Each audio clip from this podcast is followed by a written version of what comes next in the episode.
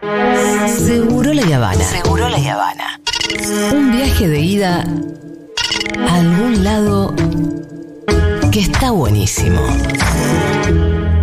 Estamos en comunicación con un hombre de la casa, conductor de ¿Cómo la ves? Gabriel Sueda, además de conductor de IP Noticias, para hablar obviamente de la jornada de lucha del día de hoy, pero también de el pasilleo de la política, Lu Miranda, que es tan importante en estos momentos, el poroteo.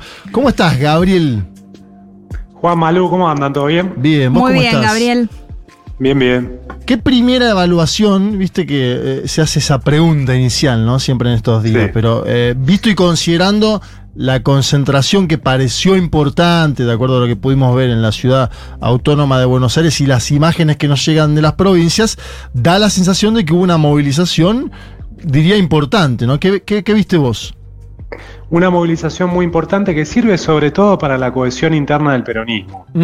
Eh, no, no creo que sirva tanto para hacer eh, modificar alguna posición en el oficialismo y sus bloques aliados, que tienen otra lógica, que no se mueven de acuerdo a este, los deseos de los sindicatos, que de alguna forma rechazan eh, el significado de las movilizaciones, movilizaciones populares. Eh, pero sí que sirve para mantener unido al peronismo, que hoy tuvo una fuga menor de tres diputados de Sí. Tucumán que decidieron eh, dejar el bloque y formar un bloque propio. Mm. ¿Qué explicación le das a ese movimiento que fue interpretado como una decisión, un pedido de parte del gobernador Jaldo? Bueno, muestra la debilidad de algunos gobernadores eh, y también muestra que eh, le va a ser difícil a- al gobierno de Javier Milei juntar una mayoría porque con toda la presión que está metiendo, lo que consiguió fue una ruptura muy menor del bloque Unión por la Patria, Sí. pero todavía no obtuvo una garantía de que los aliados le van a votar las retenciones. Eh, hay un tuit muy sintomático, que no sé si lo repasaron, de hace unos minutos nada más, del ministro de Economía Luis Caputo, que dice, "Est- estuve reunido con el subsecretario de Provincias y con el secretario de Hacienda para repasar qué otras cosas vamos a recortar de envío de fondos a las provincias Sí. si no nos aprueban todos los artículos del proyecto de ley ómnibus. Amenaza. Dice, no- dice después, dice, no es una amenaza, es la confirmación de que vamos a cumplir con el mandato que nos han dado la mayoría de los argentinos, dice eh, Caputo. Claro. Diciendo no es una pero- amenaza, deja velado que es una amenaza, ¿no? Ni más ni menos. Nadie es una eso, amenaza, pero también expone que está en un problema grande el, gobierno, porque lo que los aliados no le quieren votar es el eje eh, de- del proyecto, que es las retenciones y el recorte en jubilaciones. Sin el aumento de impuestos y el recorte fiscal vía jubilaciones, ¿qué tiene Milei para alcanzar ese equilibrio fiscal que es la base de su programa económico? Es buena la pregunta. ¿Qué te parecieron los discursos de los cotitulares de, de la CGT? Digo, el de Moyano fue bastante fuerte justamente sobre Luis Toto Caputo, pero también diciendo que los diputados van a tener que elegir si están con los laburantes o con las corporaciones y que ningún, o mejor dicho, un peronista, iba a decir ningún, un peronista no puede votar este DNU. ¿Cómo lo viste el discurso? Eh, los escuché medio de fondo porque estaba Sí. a- al aire en, un canal. Claro. Eh, pero lo que te puedo contar de, de trastienda es Sí. que en el peronismo hay una grata sorpresa respecto a que la CGT sea el, el factor eh, aglutinante Claro. en esta hora, en esta etapa. En el inicio del gobierno Macri, ustedes recordarán el famoso cantito, poné la fecha, ta ta ta Sí. ta ta ta, ta. Y ahora resulta que es la CGT la que unifica todo el peronismo en una acción concreta. Bien. Hoy están todos respaldando esta movilización. Sí, sí, me acuerdo que la famosa foto del atril, ¿no? Durante el macrismo, ¿no? Me, me acuerdo que era un momento donde se le exigía mucho a la CGT y acá pasó apenas un mes y monedas y la CGT está muy activa. Sí, Y con algo que eh, encuadra a todos los sectores del peronismo detrás, pese a que algunos dirigentes importantes, como Cristina eh, Kirchner incluida, como Sergio Massa, pensaban que no era lo más inteligente para este momento ir a una, a una huelga general con, con movilización. Que, Cristina se mostró en el Instituto Patria, ¿no? ¿Cómo, ¿Cómo, ves esa, iba a decir posible vuelta, no lo sé? Ella, mm. igual cuando sale del Congreso, me acuerdo que, que dijo, eh, no me voy al sur, me voy a estar en el Patria, pero eh, ¿qué, ¿qué, te parece sobre todo visto y considerando que después del macrismo, después de su gobierno, cuando iniciaba el macrismo, estuvo unos 100 días ¿no? más eh, con perfil bajo y ahora aparenta estar eh, volviendo a la escena política.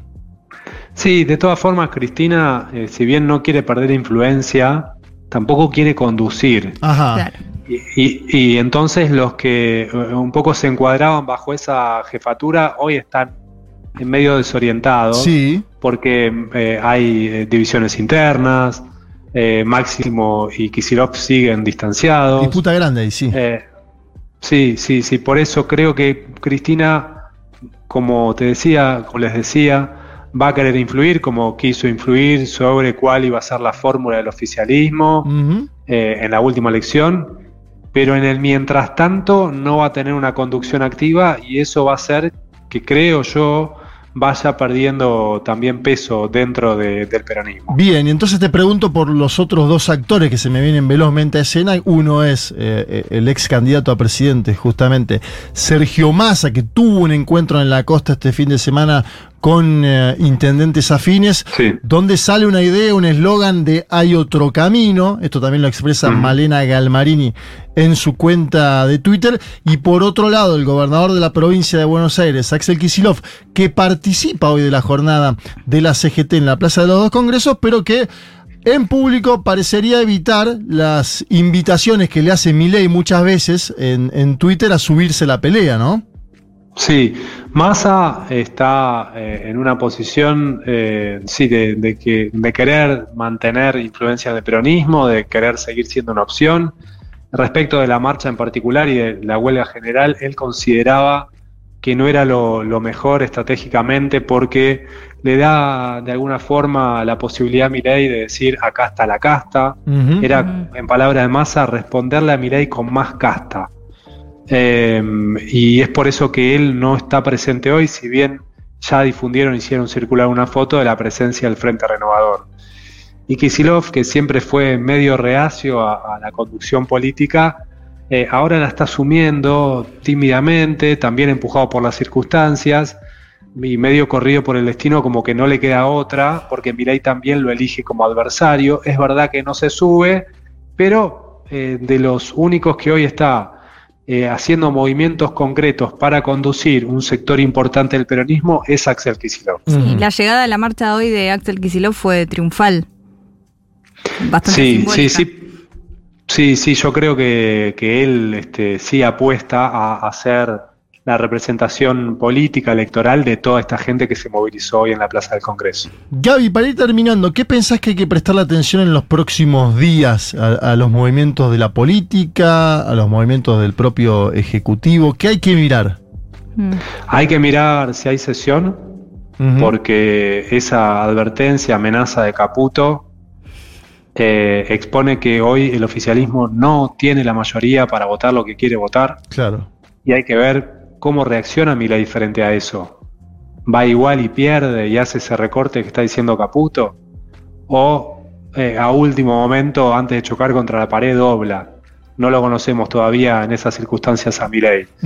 Y después sí, hay que mirar eh, en función de cómo salga esa pulseada política, cómo reaccionan los mercados, si se sigue ampliando la brecha, que ya preocupa al gobierno, una brecha de más del 50%, que si le sumamos lo que va a ser la inflación de enero y de febrero, la pregunta es si Milei va a tener que volver a devaluar en marzo abril, cuando empieza la liquidación de la cosecha gruesa, lo que recalentaría nuevamente la inflación eh, y ahí como que no quedaría muy claro cuál es el destino del programa económico. Claro, aparte masa eh, marzo digo que es un mes muy importante porque en general se vuelve ¿no? a, la, a, la vida cotidiana, a los colegios, a las escuelas, se paga... Es un mes de inflación alto, sí. Es un mes históricamente inflacionario, ¿no? Em, y, si, si, vos marcás esta posible devaluación en marzo-abril, que es algo que se viene especulando, sería más complejo, porque algunos de los testimonios que escuchábamos hoy eh, en la propia marcha eran de, por ejemplo, jubilados muy preocupados por las eh, medidas económicas eh, y, con una movilidad jubilatoria que se va a mantener como está hasta por lo menos abril, ¿no, Gaby? Claro, en marzo se pagaría con la actual fórmula de movilidad. el bono de febrero va a ser el mismo bono que en enero y en diciembre. Cuando que ahí ya, tenés acumulada. Claro, ya te marca que van a estar perdiendo muchísimo los jubilados con el mismo bono. Eh, y si en marzo aplicás la movilidad, ya van a perder más de 30% de sus ingresos. Y si a partir de ahí empezás a pagar por inflación, bueno, ya cristalizaste esa pérdida. Eso es lo que la oposición hoy está denunciando en el Congreso y es por eso que ese punto también está trabado en la discusión.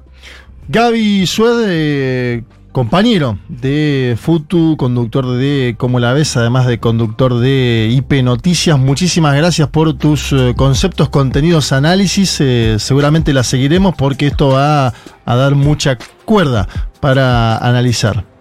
Abrazo para todos. Gracias. Abrazo.